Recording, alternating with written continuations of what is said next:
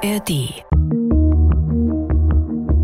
Tatsächlich ist es so, dass diese datenbasierten Systeme natürlich aus alten Daten lernen und damit das fortschreiben, wie die Gesellschaft bis jetzt einerseits vielleicht aussieht, aber auf der anderen Seite auch in den Bildern abgebildet ist. Bestimmte Entscheidungen sollten vielleicht nicht an Maschinen delegiert werden. Man bauscht so eine große Sorge auf und kümmert sich nicht um die Probleme, die schon tatsächlich existieren. Das große Ganze. Der gesellschaftskritische Podcast von MDR aktuell. Das große Ganze ist ein Podcast, der von Mai Ting Kim, einem deutschen Chemiker, Moderator und Wissenschaftsjournalisten, moderiert wird.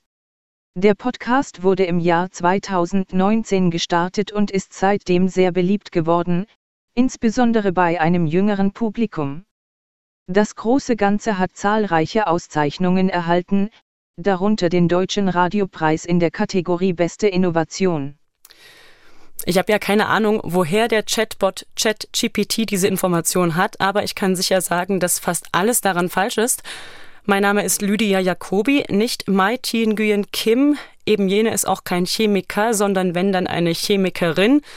Das große Ganze wurde 2021 gestartet und leider, leider haben wir auch noch nicht den Deutschen Radiopreis erhalten. Ein kleines Experiment geeignet, vielleicht einen Blick auf die Schwächen von ChatGPT im Speziellen und künstlicher Intelligenz im Allgemeinen zu werfen, ohne deren Potenziale aus dem Blick zu verlieren.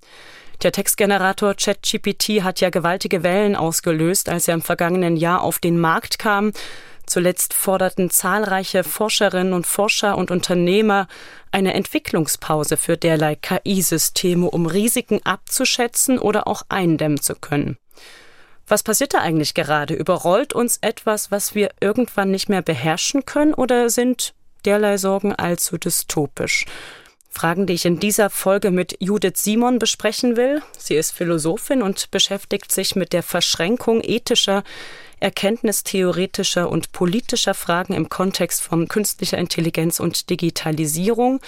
An der Uni Hamburg hat sie die Professur für Ethik in der Informationstechnologie inne und im Deutschen Ethikrat sitzt sie auch. Ich erreiche Judith Simon im Sabbatical im Ausland und umso mehr freue ich mich, mit Ihnen sprechen zu können. Hallo, Frau Simon. Hallo, Frau Jacobi. Ich freue mich auch. Für den kleinen Text zu Beginn habe ich ChatGPT gefragt, was es über den Podcast Das große Ganze weiß.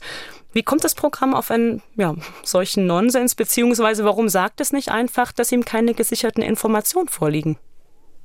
Das ist eine gute Frage, ähm, warum es nicht sagt, dass keine gesicherten Informationen vorliegen. Ich glaube, bei bestimmten Fragen ist das System auch so programmiert, dass es darauf antwortet, dass es keine bestimmten äh, Antworten geben kann. Aber wahrscheinlich war die Frage so gewählt, dass diese Antwort eben nicht vorgegeben worden ist. Und dann wird etwas zusammengestellt. Also das System lernt ja Muster aus Sprache, aus Sprach, äh, die sie analysiert haben. Und das waren vor allen Dingen Materialien, die im Netz auffindbar waren bis zum Zeitpunkt äh, 2020 zunächst. Das heißt, wenn äh, der Podcast erst später entstanden ist, dann ist klarerweise äh, die Information dafür nicht vorhanden.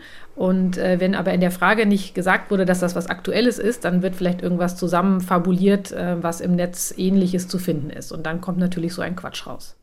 Ist natürlich nur eine kleine Anekdote. Insgesamt spricht man schon, ich hatte es angedeutet, ähm, bei künstlicher Intelligenz. Ein Beispiel ist eben dieser viel besprochene Sprachbot ChatGPT von einer disruptiven Technologie sagt, dass sie unsere Gesellschaft verändern wird. Entsprechend hoch sind eben auch die Wellen geschlagen. Wie sehr und wie schnell wird diese Technologie unsere Gesellschaft verändern? Ja, ich muss ehrlich gestehen, dass ich selber auch von der Entwicklung rund um ChatGPT ein bisschen überrollt worden bin oder beziehungsweise auch von den Entwicklungen danach. Und ich glaube, das liegt weniger darum, daran, dass sich die technologischen Grundlagen so total entwickelt hätten in den letzten äh, Wochen oder Monaten, sondern einfach dadurch, dass ein System wie ChatGPT auf den Markt geworfen wurde, was sehr einfach nutzbar ist. Im Grunde genommen genauso einfach wie eine Suchmaschine. Ähm, und auf der anderen Seite aber ganz vielfältige Einsatzbereiche hat, weil Sprache nun mal ganz viele Bereiche unseres Lebens auch berührt. Und wenn wir Sprachproduktion delegieren können an ein System und das total einfach ist, dann hat das natürlich äh, massive Auswirkungen, was dann unter Disruption gefasst wird. Das heißt, ich glaube, es geht weniger um die Technologie, die hier gerade so große ähm, Fortschritte gemacht hat, sondern einfach diese breite und einfache Verfügbarkeit von so einem Tool. Wie würden Sie denn als Philosophin, als Ethikerin die Eigenheiten, aber auch das Trennende beschreiben zwischen künstlichen Intelligenzen, wie wir sie aktuell vorliegen haben, und natürlicher oder auch menschlicher Intelligenz? Da gibt es natürlich ähm, ganz viele Unterschiede. Das, die machen sich an unterschiedlichen Sachen fest. Das eine ist natürlich einmal dass die Materialität, also unser Gehirn ne, ist natürlich was mhm. anderes als die Hardware. Das klingt jetzt erstmal ein bisschen banal, aber das ist schon mal ein grundlegender Unterschied. Ähm, zum anderen sind diese Systeme, über die wir aktuell sprechen, was die machen, ist Mustererkennung, ähm, reine Statistik, basierend auf, äh, in dem Fall bei ChatGPT, alten Texten und da werden neue Texte daraus produziert und die äh, Systeme verstehen aber nicht, diese Textproduktion. Das heißt, dieses Verständnis ist auch ein Unterschied zwischen äh, Mensch und Maschine. Und dann gibt es natürlich ganz grundlegende philosophische Fragen, was den Menschen ausmacht, dass er sich selber Ziele setzen kann, dass er Gründe geben kann und das können Maschinen alles auch nicht. Sie sagen selber, das Programm versteht eigentlich nicht, worüber es spricht, aber es gibt trotzdem ganz vernünftige Antworten, flüssige Antworten, grammatikalisch korrekte Antworten. Kann man denn über etwas vernünftig sprechen, wenn man es nicht versteht? Ähm, kann man natürlich nicht, aber man kann den Eindruck erwecken, dass das, was man sagt, vernünftig ist. Und das ist ja genau das, was passiert. Auch wenn die Systeme selber nichts verstehen, dann hat der Mensch, der mit diesen Systemen interagiert, aber den Eindruck, als würde da Verständnis vorherrschen oder als würde das. Und das ist natürlich ein Unterschied zwischen dem, was wirklich in dem System passiert und dem Eindruck, den man davon hat. Und deswegen kann es den Anschein machen, dass etwas vernünftig ist, weil es plausibel ist, weil es die richtige Satzstruktur hat, weil die Inhalte teilweise stimmen. Aber das Verständnis fehlt dann eben eben trotzdem. Das kennen wir von Menschen, die rhetorisch sehr begabt sind und trotzdem womöglich vor allen Dingen Worthülsen ausspucken. Ja, das kann man vielleicht durchaus vergleichen, genau. In den vergangenen Wochen haben ja zahlreiche Journalistinnen und Journalisten den Versuch gewagt, ein Interview mit ChatGPT zu führen. Das Ergebnis ist beeindruckend und langweilig zugleich. Äh, das Programm reagiert auf jede Frage, aber mit Phrasen und Hülsen, die denen eines allglatten Pressesprechers äh, gleichen, aber durchaus eben menschlich klingen. Können Sie dem Programm denn sowas wie ein Bewusstsein abgewinnen, erkennen, was Vergleichbares, vielleicht auch nur ein Ansatz davon? Also man kann vielleicht darüber diskutieren, äh, inwiefern solche Systeme irgendwann verstehen können oder was überhaupt Verständnis ist, weil man vielleicht auch beim menschlichen Sprachverständnis sagen kann, Verstehen von Worten bezieht sich einerseits auf deren Bedeutung im Verhältnis zu anderen Worten und das ist das, was diese Systeme ja auch lernen, wie verhalten sich Worte zueinander und zum anderen in Bezug auf eine Welt äh, außerhalb der Sprache. Und da ist die Frage, was können solche Systeme vielleicht irgendwann leisten? Bewusstsein, da geht es aber darum, ob ich äh, mich selbst als in der Welt stehend wahrnehme. Und das haben diese Systeme nicht. Und auch da wenn, ist es ganz oft so, dass durch die Art und Weise, wie diese Systeme äh, sich äußern, der Eindruck erweckt wird, als würden sie hm. Empfindungen haben, aber sie haben das tatsächlich nicht. Und das ist natürlich genau dieser Spagat oder dieser Spalt zwischen dem, was wir wahrnehmen aufgrund der Performance der Sprache von diesen Systemen und äh, dem, was eigentlich dann eben nicht dahinter steckt, was wir aber reininterpretieren. Es lauert eine Gefahr im Diskurs über KI. Das sind die regressiven Fantasien, die der Mensch mit den neuen Technologien zu erfüllen sucht. Von dem Traum eines digitalen Schlaraffenlandes, in dem Roboter uns chauffieren, für uns kochen und sauber machen, über die animistische Fantasie, in einem unbelebten Etwas, einer Maschine, den idealen Freund oder die ideale Partnerin zu finden, bis hin zum erfüllten kindlichen Wunsch nach Unverwundbarkeit. Die digitale Technologie kann sich noch so rationalistisch präsentieren. Die Träume, die wir mit ihr verbinden, sind es nicht. Sie sind Ausdruck einer kindlichen Sehnsucht nach Allmacht und Unverwundbarkeit. Digitale Technologien aber werden an der Conditio Humana nichts ändern. Der Mensch muss mit Verletzungen, Trauer und Tod umgehen, das ist der Kern des Erwachsenwerdens. Und keine Technologie kann uns auf magische Weise davon befreien.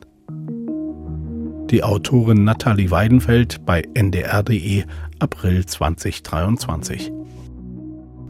Wie sind denn in dem Zusammenhang in Bezug auf künstliche Intelligenz Begriffe wie Vernunft, Kreativität oder etwas neuer Begriffe wie emotionale Intelligenz unterzubringen, die ja alle mit Intelligenz an sich zusammenhängen. Mhm. Also was wir uns, äh, glaube ich, klar machen müssen, und vielleicht fangen wir einfach mit dem emotionalen äh, Intelligenz, weil das am deutlichsten ist, nochmal an. Die KI-Systeme ähm, sozusagen können Emotionen simulieren. Sie können vielleicht auch teilweise Emotionen erkennen, indem man beispielsweise, äh, wo, KI ja oft als im Sinne von Mustererkennung eingesetzt ist, ist die Gesichtsausdrücke von Menschen zu analysieren, um da Stress oder andere Emotionen auch zu erkennen aber sie können natürlich selber nicht Emotionen empfinden. Ja? Und das mhm. ist, glaube ich, der entscheidende Unterschied. Es geht bei diesen Systemen nur um die Simulation von Intelligenz und von äh, vor allen Dingen auch Emotionen und nicht um das Wesen dessen. Und da streiten sich natürlich die Geister, ob irgendwann in der, in der, in der Zukunft, wenn diese Systeme sich weiterentwickeln, da auch was anderes möglich ist oder nicht. Aber um es ganz deutlich zu sagen, die Systeme, über die wir jetzt sprechen, haben weder Intelligenz noch schon gerade gar nicht irgendeine Form von Emotion, sondern sie simulieren oder erkennen das nur in menschlichem Verhalten. Sie sind Teil des Deutschen Ethikrats. Der hat am 20. März ebenfalls eine Stellungnahme herausgebracht zu künstlicher Intelligenz. Nun ist ja Ethik per Definition die Lehre, die das sittliche Verhalten des Menschen, sein Handeln innerhalb der Gesellschaft zum Gegenstand hat. Warum braucht man also eine Ethik für das Nichtmenschliche, das Virtuelle? Ich glaube gar nicht, dass es eine Ethik für das Virtuelle ist, sondern eine Ethik für unsere unsere Interaktion, unsere Wechselwirkung mit Technologien, mit denen wir in Berührung kommen. Der Mensch ist sozusagen interagiert mit allen möglichen Technologien um uns herum und im Moment spielt künstliche Intelligenz da eine zunehmend große Rolle und deswegen brauchen wir vielleicht neue Regeln des Miteinanders, in denen diese Technologien eben auch eine Rolle spielen. Das heißt, es geht gar nicht unbedingt um die Ethik der Technologien selbst, sondern um auch eine, eine ethische Fragen, die sich ja stellen einerseits in der Entwicklung solcher Technologien, in der Nutzung solcher Technologien und natürlich teilweise auch ein Stück weit in der Art und Weise, wie die Technologien selbst gestaltet sind, weil das auch unterschiedliche Konsequenzen für unterschiedliche Menschen haben kann. Der Imperativ dieser Stellungnahme lautet ganz, ganz grob zusammengefasst, der Einsatz von KI muss menschliche Entfaltung erweitern, darf sie nicht vermindern. Geschieht letzteres aber nicht bereits, wenn wir die Entwicklung von Texten zum Beispiel in einen Bot abgeben, eine so hm, komplexe auf Kreativität, Logik, Konzentration, Auffassungsgabe beruhende Tätigkeit, ist ja schon ein Beispiel für menschliche Entfaltung. Ja, ich glaube, äh, eine, eine Aussage, die wir auch oft treffen in dem Text, ist, äh, dass der Teufel im, im Detail steckt. Mhm. Ähm, und zwar, dass wir auch da genau hinschauen müssen. Ich kann ja ein Tool wie ChatGPT, aber auch andere Tools verwenden, um zum Beispiel äh, mich zu verbessern im Essay-Schreiben, zu lernen, wie Textstrukturen funktionieren. Und dann erweitert das vielleicht meine Fähigkeiten. Genauso wie ich ähm, eine Übersetzungssoftware nutzen kann, um zu lernen. Und die Frage ist tatsächlich immer, welche Auswirkungen hat das auf unterschiedliche Betroffene? Ja? Das heißt zum Beispiel, wenn ich das der Journalist oder die Journalistin, die arbeitslos wird, weil ihr Aufgabengebiet zunehmend delegiert wird an, ähm, an Software, für die ist das wahrscheinlich eine Verminderung von Handlungsfähigkeiten. Also das heißt, es hängt einfach davon ab, wozu und wie wir genau Technologien einsetzen. Und das alles passiert natürlich in einem bestimmten ökonomischen Feld. Und das hat natürlich auch Auswirkungen ähm, darauf, wie diese Technologien wirken. Sie beschreiben ganz verschiedene Bereiche, in denen künstliche Intelligenz bereits zum Einsatz kommt oder der Einsatz diskutiert wird. Da geht es um Medizin, Verwaltung, Bildung. In welchen können Sie sich, um es mal beispielhaft, um es anschaulich zu machen, durch den Einsatz von künstlicher Intelligenz eine Verbesserung vorstellen? In allen Bereichen kann es mhm. zu Verbesserungen kommen. Es geht immer darum, wie das genau gemacht wird. Das ist eine wichtige Aussage, die wir treffen, dass man genau hinschauen muss, wie wird Technologie gestaltet, wie wird sie genutzt, wie wird sie eingesetzt, was sind die Rahmenbedingungen. Und dann ist es jeweils in allen Kontexten möglich, dass es zu Erweiterungen oder Verminderungen kommen kann. Wir versuchen das in verschiedenen Bereichen eben ein bisschen durchzudeklinieren, um das auch anschaulich zu machen. Wenn wir beim Medizinbeispiel bleiben, dann kann künstliche Intelligenz eben, weil es ganz oft um Mustererkennung geht, zum Beispiel die Fähigkeiten von ähm, von Ärztinnen und Ärzten unterstützen in der Diagnostik beispielsweise von, ich weiß nicht, Hautkrebs ist ein Beispiel oder Brustkrebs. Ähm, und das hat natürlich positive ähm, ähm, äh, Auswirkungen sowohl auf die Ärztinnen und Ärzte als auch die, auf die Patientinnen und Patienten. Genauso ist es in dem Bereich, den wir uns anschauen mit öffentlicher Kommunikation und Meinungsbildung. Wir haben eine unglaubliche Fülle von Informationen, denen wir mittlerweile, die uns, uns zur Verfügung stehen. Und KI im beispielsweise durch Suchmaschinen, durch Empfehlungssoftware hilft uns, durch diese Vielzahl von Informationen ähm, uns durchzufiltern und das zu finden, was relevant und für uns interessant ist. Und ähnliches auch in der Verwaltung gibt es die Idee, dass KI bestimmte Prozesse einerseits effizienter machen kann, aber vielleicht auch verbesserte Entscheidungen treffen kann. Und demgegenüber stehen in allen Bereichen eben aber auch Schattenseiten, wie das äh, auf der einen Seite Systeme vielleicht äh, diskriminierend sind, äh, dass es zu Problemen mit dem Schutz der Privatsphäre kommt, dass die Systeme intransparent sind und so weiter. Und ich glaube, dieses, es, es soll darum gehen, in allen Bereichen die Chancen zu nutzen und zu schauen, wie kann man Technologien so gestalten und ihr Umfeld so gestalten, dass sie allen Beteiligten möglichst nutzt. Der Fakt der Diskriminierung ist ein interessanter, der wurde ja auch in den letzten Wochen ähm, häufig diskutiert. Wenn generative KIs eigentlich nur auf die gesamte Geschichte des Internets zurückgreifen können, bedeutet das nicht automatisch, dass es schier unmöglich ist, künstliche Intelligenz mit einem äh, progressiven Weltbild auszustatten? Es ist nicht unmöglich, aber man muss dann aktiv tätig werden, weil mhm. tatsächlich ist es so, dass diese datenbasierten Systeme natürlich aus alten Daten lernen und damit das fortschreiben, wie die Gesellschaft bis jetzt einerseits vielleicht aussieht, aber auf der anderen Seite auch in den Bildern abgebildet ist, weil das, was man im Internet findet, ist ja auch nicht eine eins zu eins Abbildung der Welt, sondern das ist eine, ähm, das ist eine, eine Abbildung von bestimmten Aspekten, die im Vordergrund oder im Hintergrund stehen.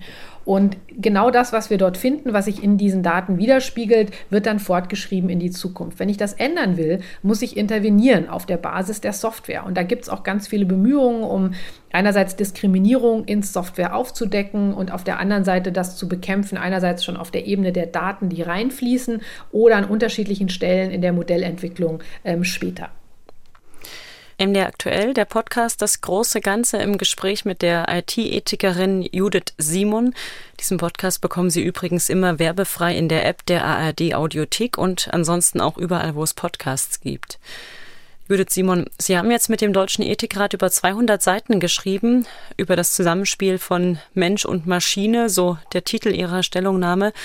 Zu welchem Schluss sind Sie denn gekommen? Welche Entscheidungen, wie viel Verantwortung dürfen wir der KI überlassen?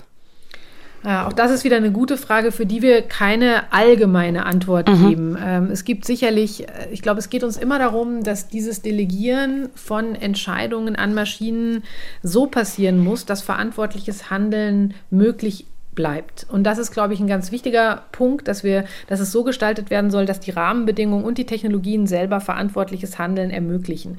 Ähm, und wie das genau auszugestalten ist, ich weiß, das ist vielleicht ein bisschen unbefriedigend, wenn man allgemein drüber spricht, aber das war, glaube ich, eben diese ganz wichtige Einsicht, dass wir es nicht allgemein beantworten können. Natürlich gibt es auch ein paar allgemeine Themen, die wir am Ende rausziehen, nämlich Schutz vor Diskriminierung und Transparenz und prinzipiell sich Gedanken darüber zu machen, was passiert, wenn wir immer mehr uns auf Statistik und Prognosen verlassen. Aber ansonsten müssen wir eben genau hinschauen, wie wir sicherstellen in dem konkreten Kontext, ähm, dass, wir, dass, ja, dass wir das so entwickeln, dass es den menschlichen Fähigkeiten nutzt. Und bestimmte Entscheidungen von großer Tragweite beispielsweise sollten vielleicht nicht an Maschinen ähm, delegiert werden. Nun sind damit natürlich auch Sorgen berechtigte Kritiken verbunden. Ähm, zwei seien genannt oder erstmal eine. Die italienische Datenschutzbehörde hat ja zuletzt als erste Behörde weltweit die Entwicklerfirma von JetGPT OpenAI aufgefordert, den KI-Bot bis auf weiteres in Italien zu blockieren, solange bis er mit den Datenschutzbestimmungen übereinstimmt. Denn die Behörde glaubt, dass JetGPT zu lax mit äh, personenbezogenen Daten umgeht. Halten Sie ein Verbot bei aller gebotenen Vorsicht für den richtigen Umgang mit KI-Programmen?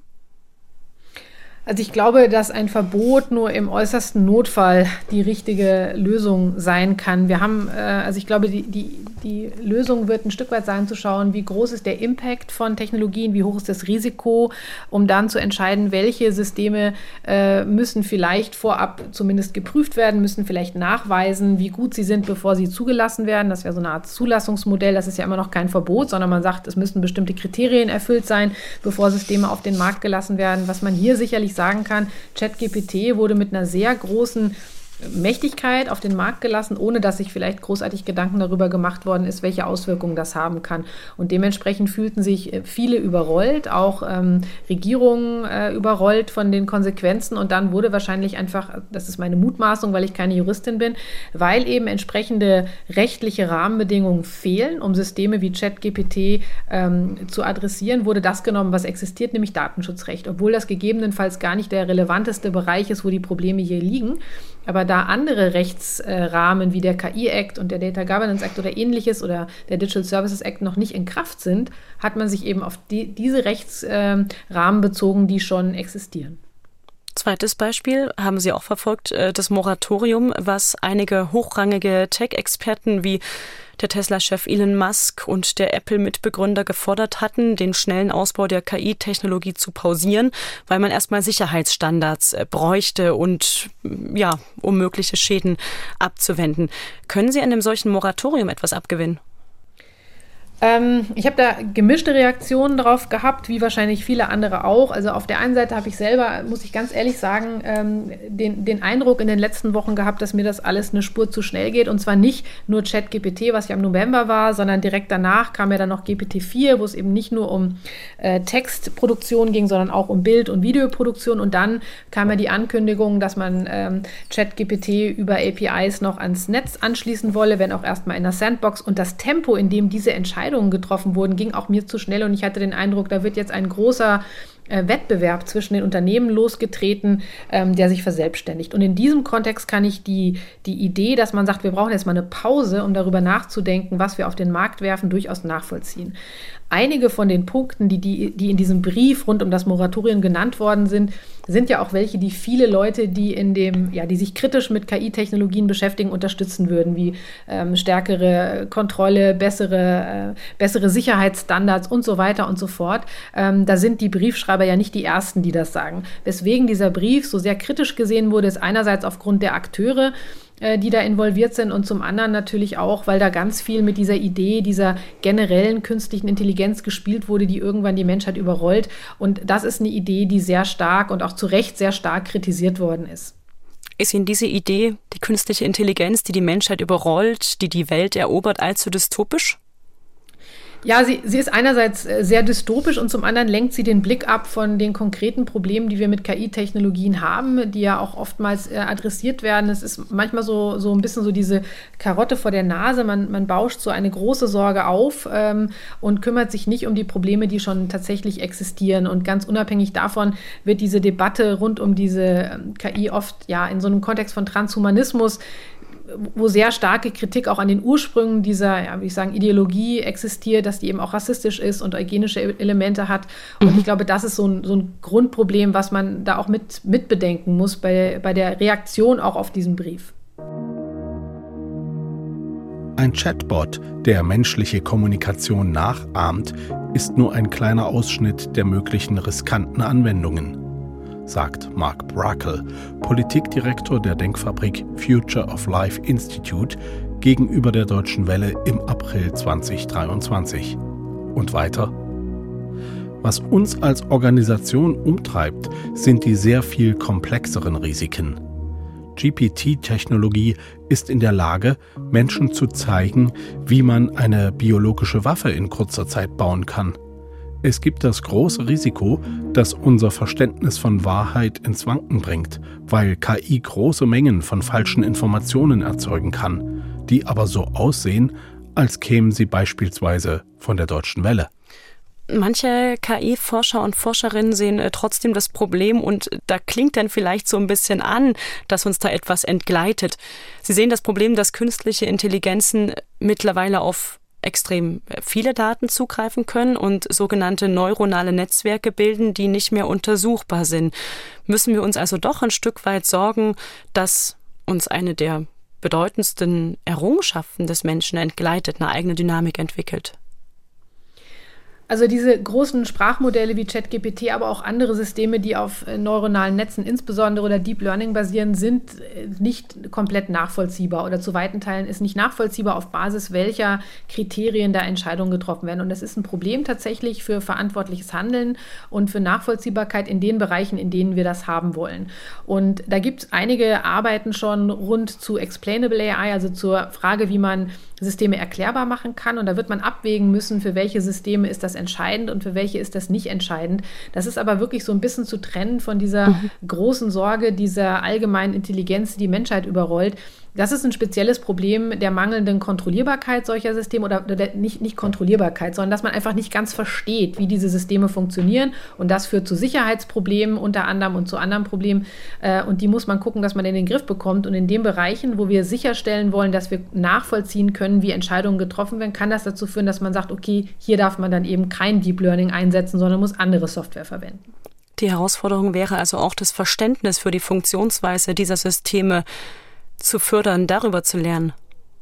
Ja, absolut. Und da gibt es natürlich ganz unterschiedliche äh, Notwendigkeiten. Und da ist natürlich diese Frage, inwiefern kann man diese Deep Neural Nets verstehen, nur eine. Ein anderes Problem ist auch, dass oft Software, die überhaupt nicht in sich total kompliziert ist, einfach deswegen nicht verstehbar ist, weil sie halt rechtlich geschützt ist ähm, durch Geschäftsgeheimnisse. Und darüber hinaus ist natürlich das, was ich als individuelle Nutzerin wissen muss, was anderes als das, was Expertinnen wissen müssen, die Software prüfen sollen. Das heißt, wir haben ganz unterschiedliche Probleme mit einem mangelnden Verständnis und einer mangelnden äh, ähm, Aufsicht über diese Systeme, wo es unterschiedliche Hebel geben muss, ähm, um, die, um das anzugehen. Das ist ja auch einer der Kritikpunkte, die künstliche Intelligenz in den Händen von einigen wenigen großen Tech-Firmen, wo man dann eben nicht an die entsprechenden ja, Funktionsweisen, die dahinter stehen, äh, rankommt. Können Sie sich sowas vorstellen wie eine öffentliche künstliche Intelligenz, ein Gemeingut? Ähm, ja, sicherlich gibt es ganz viele Möglichkeiten, auch Software so zu gestalten, dass es eben Open Source ist und dass es einsehbar ist. Und da ist es natürlich aber die Frage auch, welche Akteure können das äh, bereitstellen, für welche Art von Systemen. Ähm, aber prinzipiell ist natürlich, je höher die Tragweite von Software ist, umso größer ist die Notwendigkeit, dass es viele unterschiedliche Akteure einsehen können. Ähm, und deswegen ist das, glaube ich, sehr, sehr wichtig, offene Systeme zu entwickeln. Wie die genau aussehen und wie das auszugestalten ist, ist von Kontext zu Kontext unterschiedlich. Aber prinzipiell, glaube ich, ist das eine ganz wichtige Aufgabe. Kritikerinnen, zum Beispiel die KI-Forscherin Emily Bender, warnen, dass Modelle wie ChatGPT bloß Papageien seien, die nachplapperten, was sie im Internet lesen. Bleiben wir in einer Art Erkenntnisschleife hängen, wenn wir uns zu sehr auf KI verlassen würden? Also was daran auf alle Fälle stimmt, ist genau das, was ich ganz zu Anfang gesagt habe. Was diese Systeme ja machen, ist, sie lernen aus existierenden Datenmustern über Sprache und reproduzieren das. Und das ist genau das, was gemeint ist mit dem Papagei. Er lernt aus dem, was er hört und reproduziert dann das Gehörte, ohne zu verstehen, was damit gemeint ist. Und das ist auf alle Fälle der Fall dass diese Systeme nicht von selber etwas verstehen. Aber stehen bleiben müssen wir deswegen noch lange nicht, weil wir natürlich in Interaktion mit Software auch Neues erkennen können. Wenn wir Daten oder Software nutzen, um neue Muster in Daten zu erkennen, kann das zum Beispiel uns neue Erkenntnisse geben über Zusammenhänge zwischen ja, bestimmten Erkrankungen und deren Ursachen. Und dann können wir weiter forschen. Das heißt, es ist ein, ein sehr mächtiges Tool, um auch neue Erkenntnisse zu erringen. Die Frage ist immer, wie setzen wir es sinnvoll ein? Viel von dem, was mit menschlicher Schuld zusammenhängt, wird einfach auf den technischen Fortschritt ausgelagert. Das ist ein ganz kindischer Zug am Menschen, zu glauben, wir können so weiterleben, wie wir es jetzt machen. Wenn wir selber nicht unser Verhalten ändern, weil wir damit rechnen, dass eine KI ein Problem lösen kann, das kann dann zum Desaster führen.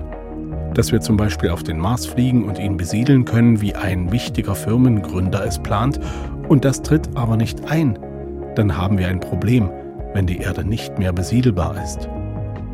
Die Schriftstellerin Raffaela Edelbauer auf deutschlandfunkkultur.de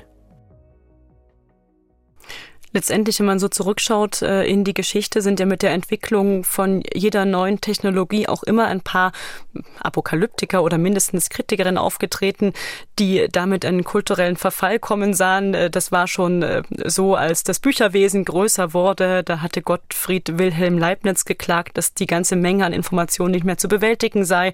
Als das Telefon aufkam, hieß es Spionagegefahr mit der Fotografie, dann die Befürchtung, die Privatheit zu verlieren. Und dann, als der erste Sony Walkman auf den Markt kam, äh, war es die Angst, dass das Gerät die Menschen isoliere vor diesem Hintergrund, wie blicken Sie auf die Ängste und Drohszenarien, die in Bezug auf KI so durch die Debatten schwirren? Das ist eine gute Frage und ich stelle die mir tatsächlich häufiger auch selber, ob ich da auch irgendwie einer zu großen äh, Sorge aufsitze. Ich glaube, Ein Unterschied, der wirklich äh, aber auch festzumachen ist, ist die, das Tempo, in dem diese Entwicklungen stattfinden und das Tempo, in dem auch Leute das verwenden können, ist extrem viel höher. Ja, mhm. Wenn man sich überlegt, sowas wie ChatGPT wurde im November ähm, auf den Markt geworfen und dann war im Januar habe ich ähm, Vorträge an der Schule und auch vor Erstsemestern gehalten und alle kannten oder fast alle kannten das Tool und haben es auch schon mal verwendet. Und das ist natürlich ein Tempo, in dem da eine Verbreitung oder gibt, es gibt ja auch Nutzerzahlen, die in die Millionen gehen, die relativ schnell in die Höhe geschossen sind.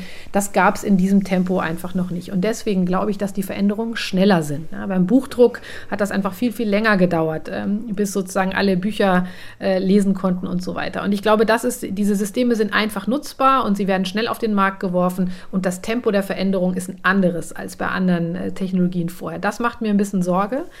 Genau, aber die Frage ist natürlich ein Stück weit, ist es richtig, dass wir uns immer auch ein Stück weit mit unserer Interaktion mit neuen Technologien weiterentwickeln? Die Frage ist einfach, ähm, wann ist es zu schnell und wann und, und, wer zahlt, ja, die Frage ist auch ein Stück weit immer, wer zahlt den Preis für Veränderungen äh, und hm. wer profitiert davon? Es bleibt zu wenig Zeit für Reflexion aktuell. Mir geht es zumindest so. Ich wünschte, es wäre ein bisschen langsamer alles. Und dafür, dass irgendwie KI-Ethik, äh, als wir damit angefangen oder dass ich mit Kolleginnen angefangen habe zu arbeiten, war das so ein Randthema. Und jetzt ist es so heiß, dass man selber manchmal sich wünscht, man könnte mal die Stopptaste drücken. Und man denkt nun, Sie beschäftigen sich als IT-Ethikerin Tag ein, Tag aus mit dem Thema und haben entsprechend Zeit, sich darauf einzustellen. Und trotzdem fühlen Sie sich überrollt.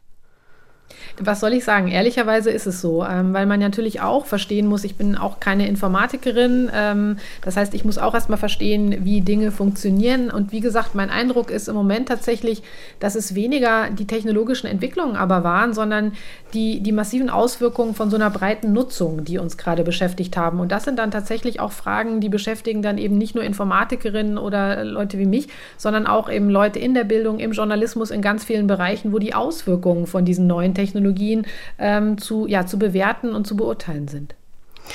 In die andere Richtung gefragt, wenn die Menschheit mit einem Augenzwinkern äh, doch nicht untergeht, können Sie sich eine Art virtuelle digitale Utopie ausmalen?